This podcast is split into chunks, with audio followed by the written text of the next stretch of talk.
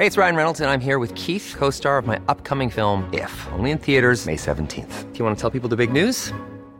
All right, I'll do it. Sign up now and you'll get unlimited for $15 a month in six months of Paramount Plus Essential Plan on us. Mintmobile.com slash switch. Upfront payment of $45 equivalent to $15 per month. Unlimited over 40 gigabytes per month. Face lower speeds. Videos at 480p. Active Mint customers by 531.24 get six months of Paramount Plus Essential Plan. Auto renews after six months. Offer ends May 31st, 2024. Separate Paramount Plus registration required. Terms and conditions apply if rated PG. Noticias del Heraldo de México.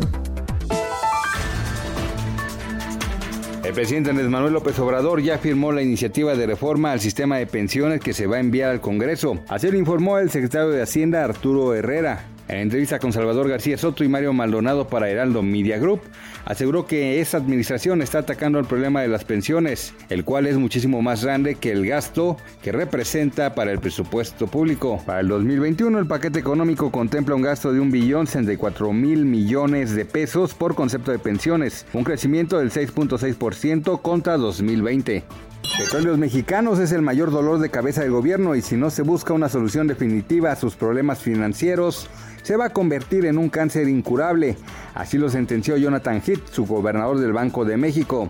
El economista señaló que la dificultad es que el gobierno no ve a la petrolera como un problema, sino como un motor de crecimiento al futuro, lo cual es prácticamente imposible. Y sobre el paquete económico 2021, destacó que es austero y se basa en supuestos de crecimiento difíciles de lograr. El puerto de Beirut, capital del Líbano, registró nuevamente un gran incendio que desató el pánico entre los residentes a un mes de la potente explosión. Hasta el momento se desconocen las causas del incidente, sin embargo, medios locales han señalado que las llamas provienen de un almacén de gasolina y ruedas. Una columna de humo negro se levantaba desde el puerto con llamas anaranjadas que saltaban desde el piso.